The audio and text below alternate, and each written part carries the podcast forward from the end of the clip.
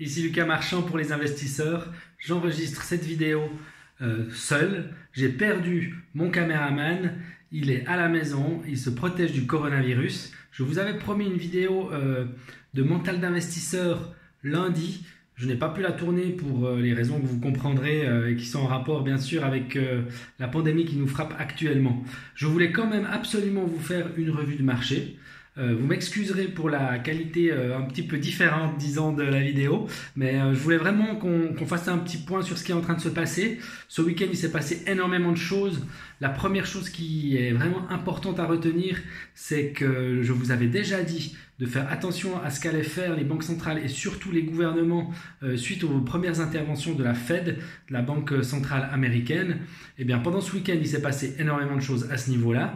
On a vu en fait Donald Trump et son gouvernement annoncer de l'hélicoptère money pour la première fois. C'est-à-dire qu'on va mettre de l'argent dans les poches des contribuables directement.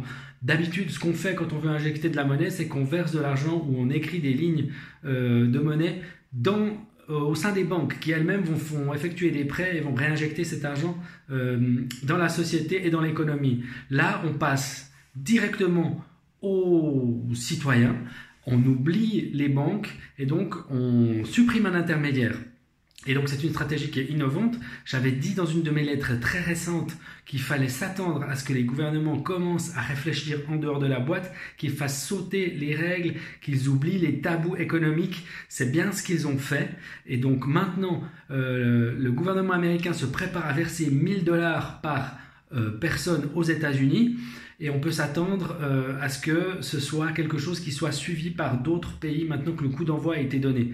Euh, les remarques que j'ai par rapport à ça, d'abord c'est que cette situation de verser de l'argent et de faire de l'hélicoptère money était encore inimaginable il y a seulement quelques semaines, donc on est en train de voir que vraiment on tente le tout pour le tout et on est prêt à aller très loin pour rétablir la situation avec cette crise du coronavirus. La deuxième chose, c'est que qui aurait pu penser que Donald Trump, le conservateur, le républicain, et surtout pas l'ami du revenu universel, allait verser à tous les citoyens américains euh, une somme d'argent sans condition c'est pourtant ce qui est en train de se passer. Donc on est en train d'assister à un changement de paradigme dans la politique économique. C'est vraiment capital de comprendre ça. On s'attend donc à ce que les pays européens suivent le mouvement. C'est encore une remarque que je voulais faire par rapport à ça. Ce qui se passe aux États-Unis généralement finit par arriver en Europe, d'autant plus que les pays européens sont plus ouverts à ce genre de politique que les euh, États-Unis. Euh, autre chose importante à, comprendre maintenant, c'est qu'une fois que ce précédent de l'hélicoptère money a été fait, euh, cela va vraisemblablement devenir une routine. Donc maintenant, on a les portes qui sont ouvertes, on peut voir que euh, l'expérience va se tenter et s'il n'y a pas de résultat catastrophique, euh, ça, va, forcément continuer. Ça, c'est quasiment sûr. Je vous parle donc de risque aussi. Euh, bien sûr, faire cette injection de monnaie de cette manière-là ouvre la porte à un risque principalement d'inflation et c'est quelque chose vraiment qu'il faudra aussi suivre de très près. Je ne pense pas que ça va arriver maintenant, il ne faut pas s'y attendre, mais en tout cas il faut garder ça à l'esprit, ce n'est pas une baguette magique. Pour finir, euh, cet hélicoptère money, donc 1000 dollars par américain, n'est pas la seule mesure. Elle vient se mettre par-dessus tout ce qui a déjà été décidé par le gouvernement américain. On parle de, je crois, 1000 milliards euh, d'injections euh, de, dollars dans l'économie américaine.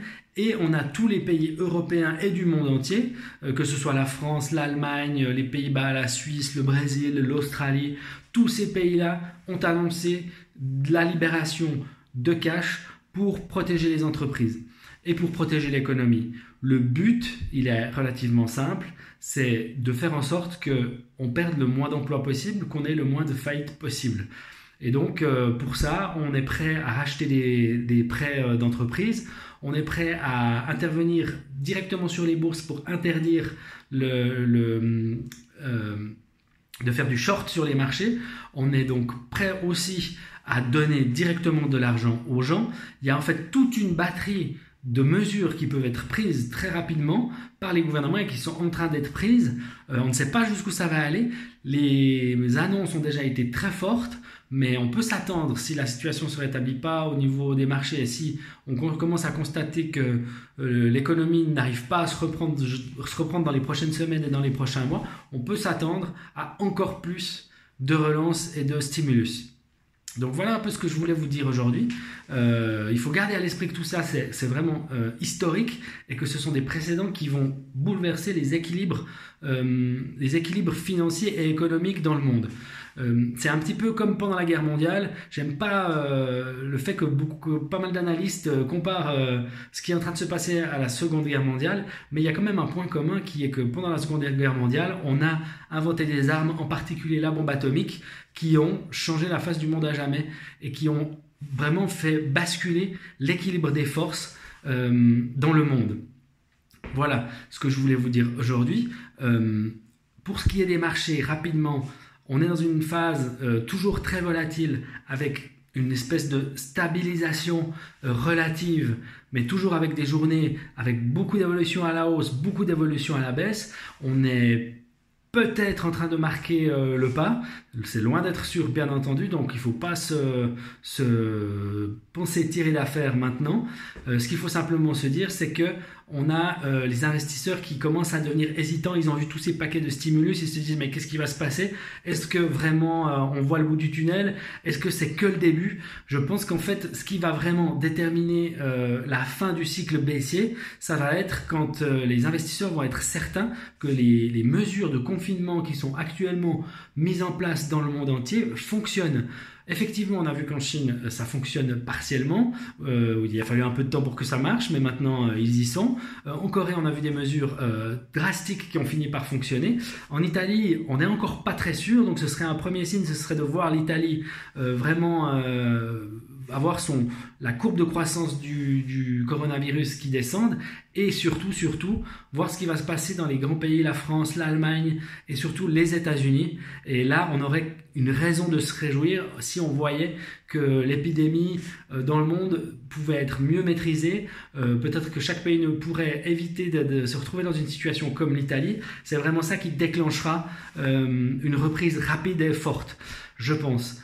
Euh, dernière chose, euh, il faut aussi bien comprendre que tous ces packages de stimulus, toute cette impression de monnaie, euh, cet hélicoptère money, ces interventions sur les marchés, tout ça n'a pas pour but de sauver la situation maintenant. Sauver la situation maintenant, c'est vraiment empêcher la propagation du virus. Ce sont des politiques non économiques qui sont de confinement, de contrôle des mouvements des populations, etc.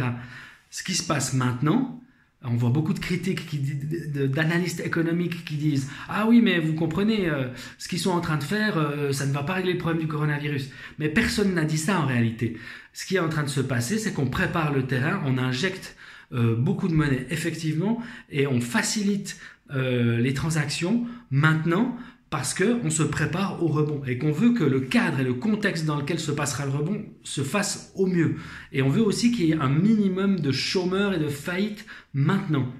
Donc euh, il faut vraiment aussi bien comprendre ça, c'est que les banques centrales et les États ne sont pas en train de paniquer, ils sont en train de réagir vite, ils sont forcément inquiets, mais ils ne paniquent pas plus que vous. Ils sont simplement en train de réfléchir à des manières de créer un cadre qui va permettre à l'économie et au système financier de rebondir. Euh, je veux pas être trop optimiste, garder à l'esprit que tout reste possible, euh, qu'il faut pas se hâter sur les marchés, il faut prendre son temps. Euh, on sait déjà qu'il y a des, néanmoins des, bonnes affaires à faire maintenant. Il faut avoir un petit peu de nez et il faut y aller doucement.